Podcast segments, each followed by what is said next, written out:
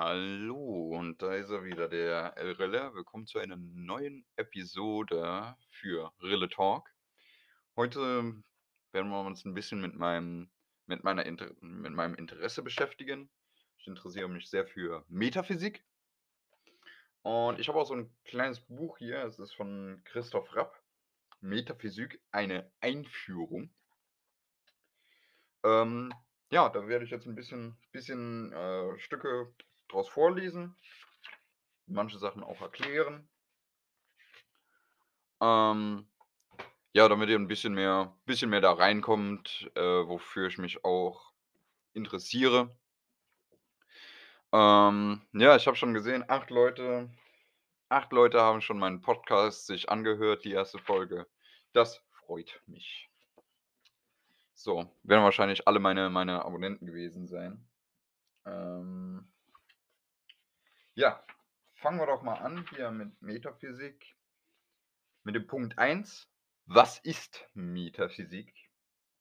Was ist eigentlich Metaphysik? Eine genaue Definition der äh, philosophischen Metaphysik zu geben, ist gar nicht so einfach. Klar ist, dass sich Metaphysik nicht dafür interessiert, wie wir handeln sollen oder worin das gute Leben besteht. Solche Fragen gehören nur praktischen Philosophie, Metaphysik hingegen ist ein Teil der theoretischen Philosophie. Also Theorie, also du stellst eine These auf, aber sie ähm, ist halt nur theoretisch. Sie hält sich ja auch auf praktischen Sachen, aber sie ist theoretisch in die, in die Vergangenheit gelegt, diese, diese These. Äh, These ist eine Vermutung. Schnell mal übersetzt. Theoretische Philosophie beinhaltet zum Beispiel die Erkenntnistheorie. Diese behandelt die Frage, wie wir Erkenntnis und Wissen von der Wirklichkeit haben können. Die Metaphysik hingegen behandelt nicht nur Wissen von der Wirklichkeit, sondern die Wirklichkeit selbst und zwar nicht einzelne Teilbereiche der Wirklichkeit, so wie etwa die Zoologie oder die Metrologie Teilbereiche der Wirklichkeit, nämlich Tiere und das Wetter behandeln, sondern die Wirklichkeit im Allgemeinen. Üblicherweise sagt man heute, die Metaphysik behandle die allgemeinste und grundlegenden Strukturen der Wirklichkeit. Diese Formel ist für die meisten Metaphysiker akzeptabel, ist für sich genommen jedoch weder sonderlich klar noch wirklich informativ. Gemeint ist damit, dass die Metaphysik unter anderem danach fragt, aus welchen letzten äh, ich habe Sprachprobleme. Lalalala, aus welchen letzten Bestandteilen die Wirklichkeit als Ganze zusammengesetzte ist. Besteht die Welt aus einzelnen Gegenständen, aus Tatsachen, aus Ereignissen. Wahrscheinlich lässt sich die Natur metaphysischer, metaphysischer, metaphysischer Fragen am besten an Beispielen verdeutlichen. Nun kommen wir zum ersten Beispiel. Erstes Beispiel. Platons Idee. Eine metaphysische Frage par excellence stellt Platon. Wenn er untersucht, ob die sinnliche wahrnehmbare Welt die einzige Wirklichkeit ist oder ob es daneben oder darüber noch eine andere, noch eine andere Art von Wirklichkeit gibt. Seine Antwort ist, dass die, umblättern, woo, sinnlich wahrnehmbare Welt nicht alles sein kann sondern dass es darüber hinaus noch ewige Formen oder Ideen geben muss. Auch weil wir Ideen als Gegenstand von Definition brauchen. Wenn wir zum Beispiel definieren, was eine Biene ist, dann richtet sich die Definition nicht auf die eine oder andere Biene, sondern auf das, was allen Bienen gemeinsam ist. Das Biene sein. Oder, wie Platon sagen würde, die Idee der Biene. Eine solche Idee müsse es geben, da es ja auch etwas gibt, was durch die Definition definiert wird. Ihr merkt schon, wenn man dieses Buch weiterliest, kriegt man an manchen Stellen doch etwas Kopfschmerzen, weil man sich Gedanken über die Worte macht, die gewählt wurden für dieses Buch. Da eine solche Idee mit keiner der einzelnen Bienen identisch ist, muss sie getrennt von den einzelnen Bienen existieren. Da wir diese Biene neben den Bienen nicht wahrnehmen können, muss die Idee der Biene auf andere Weise, also gewissermaßen in einer nicht wahrnehmbaren, nicht materiellen Realität äh, existieren. Materiell kannst du anfassen, nicht materiell kannst du nicht anfassen. So, weiter geht's. Wenn wir sie nicht mit den Sinn wahrnehmen müssen, ja, hupsala, da war ein Komma, da habe ich nicht richtig gelesen. Wenn wir sie nicht mit den Sinn wahrnehmen, müssen wir sie anders, nämlich mit dem Intellekt erfassen.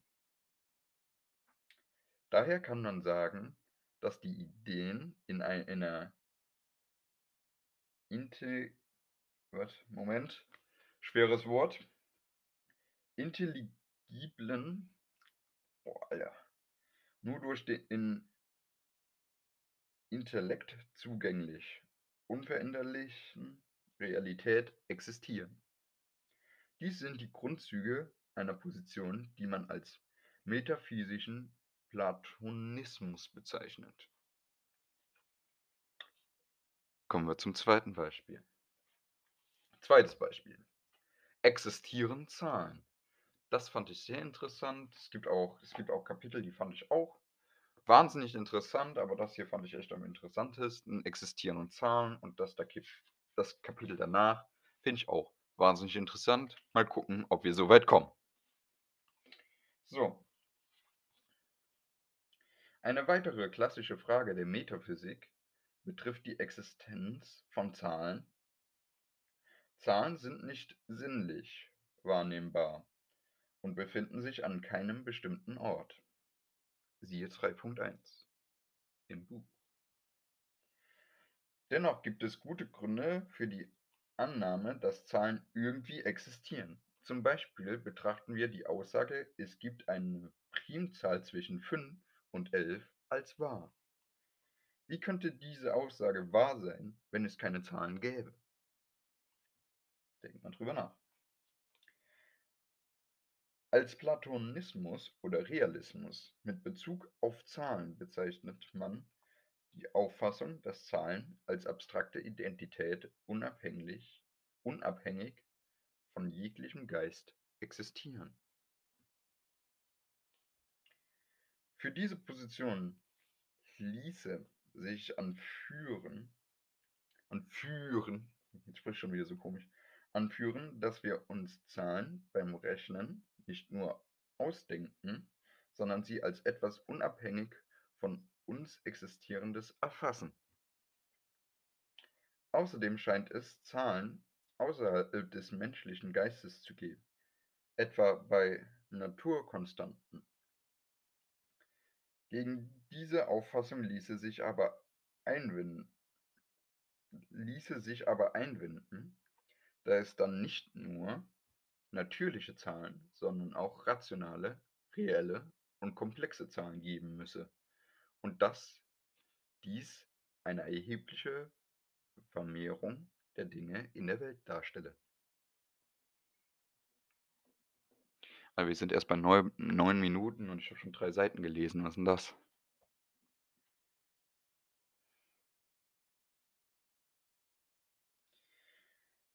Weniger radikal scheint der Konz äh, Moment, ich muss mal kurz einen Schluck trinken. Die liebe Community vergibt mir das bestimmt. Mal kurz einen Schluck trinken.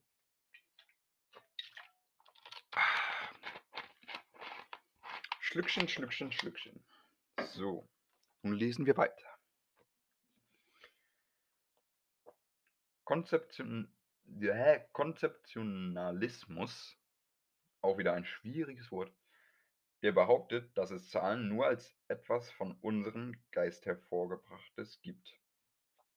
Aber auch diese Auffassung hat ihre Schwierigkeiten. Wenn Zahlen von uns jeweils beim Rechnen hervorgebracht werden, ist dann die 7, mit der du rechnest, eine andere als die 7, mit der ich rechne? Und wenn gerade niemand an die 7 denkt, hört die 7 dann auf zu existieren.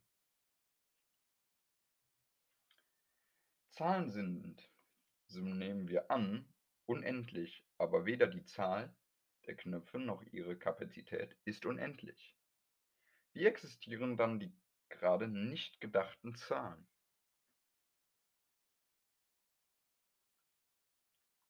Und da möchte ich kurz einschreiten, denn ich denke, Zahlen sind unendlich. Aber wir haben nicht alle benannt. Es gibt irgendeine Zahl, die hat so zigtausend Nullen, die keinen Namen hat. Mein Handy hat gerade gerappelt, ich muss mal nachsehen. Unwichtig für den Moment. Lesen wir weiter.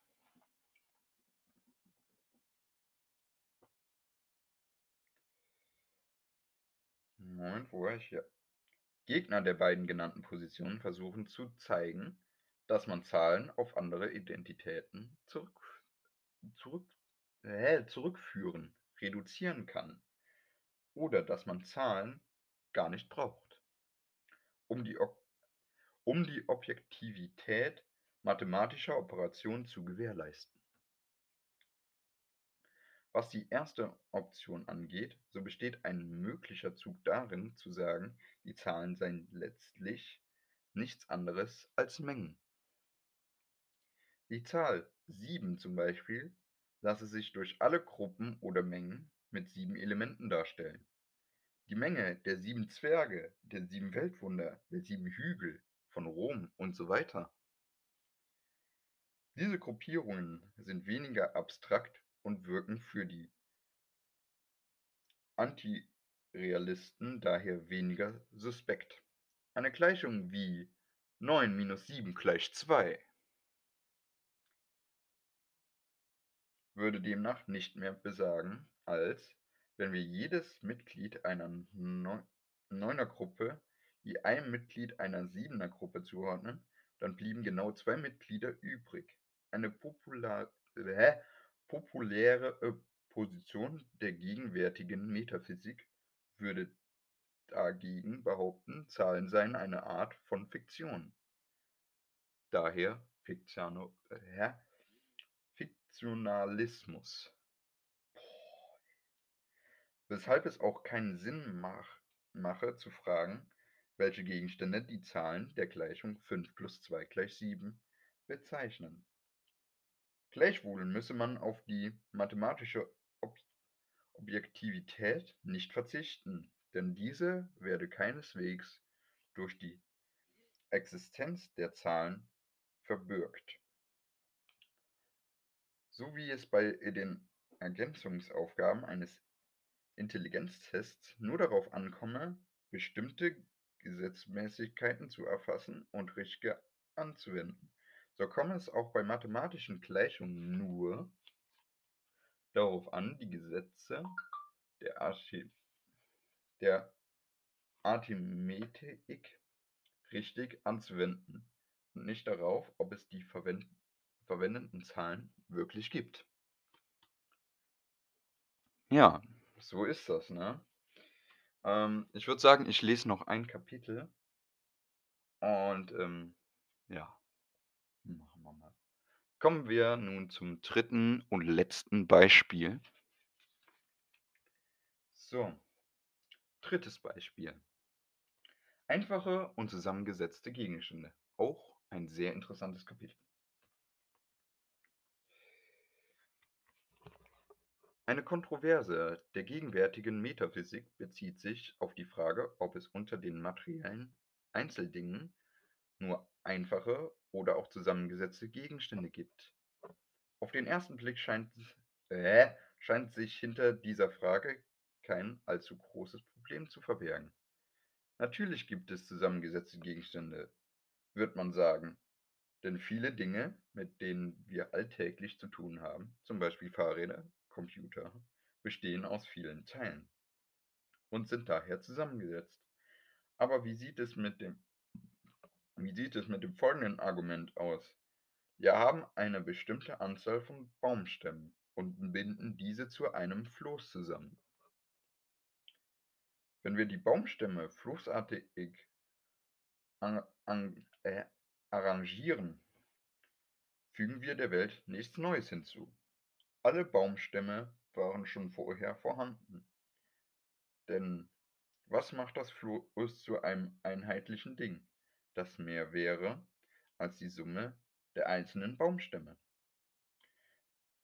da sie sich berühren? Erstens könnte sich das während einer Floßfahrt schnell ändern und zweitens bilden nicht alle Dinge, die sich berühren, einen einheitlichen Gegenstand. Bilde ich etwa einen einheitlichen Gegenstand mit dem Brandenburger Tor, wenn ich es an einer Stelle berühre?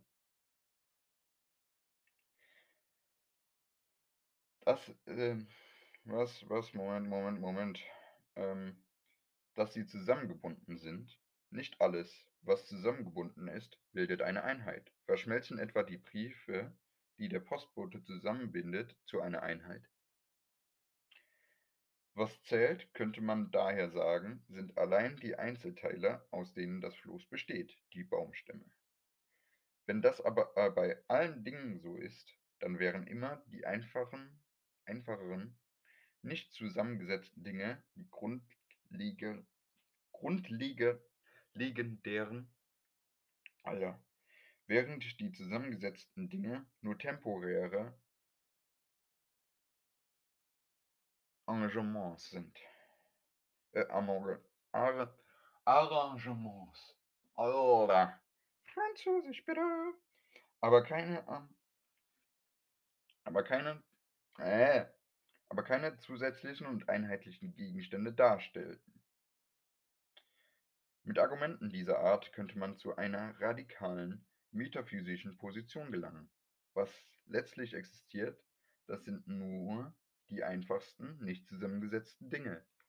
Die zusammengesetzten Dinge, mit denen wir im Alltag zu tun haben, sind lediglich fahrradartig, computerartig und so weiter.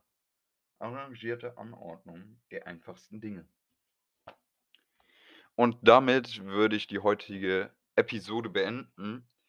Wenn ihr das Buch weiterlesen wollt, ähm, gebt einfach im Internet ein Christoph Rapp, Metaphysik, eine Einführung und dann findet ihr das eigentlich schon auf, ähm, auf Amazon.